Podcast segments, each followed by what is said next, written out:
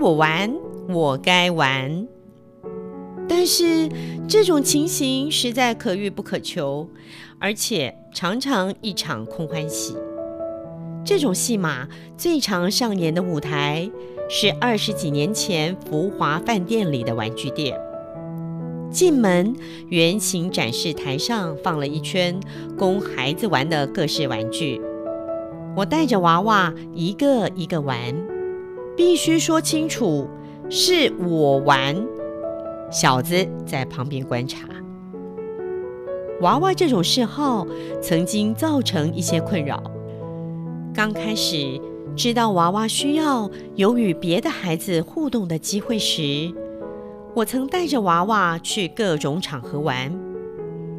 有一次，有个小朋友推着鸡公车到处乱跑，娃娃越看越兴奋，开始跟在旁边跑。可是人家总有累的时候啊！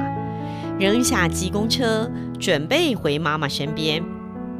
说时迟，那时快，娃娃一把抓回小朋友，拉回鸡公车旁，然后推着小朋友的背，表示要人家继续推。小朋友不理会，又走开。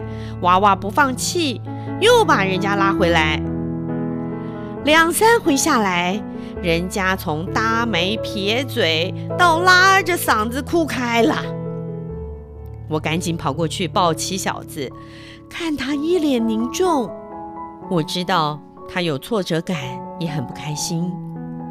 但娃娃完全面无表情，我又开始心里发颤：孩子啊，你千万不要又退回自己的世界里啊！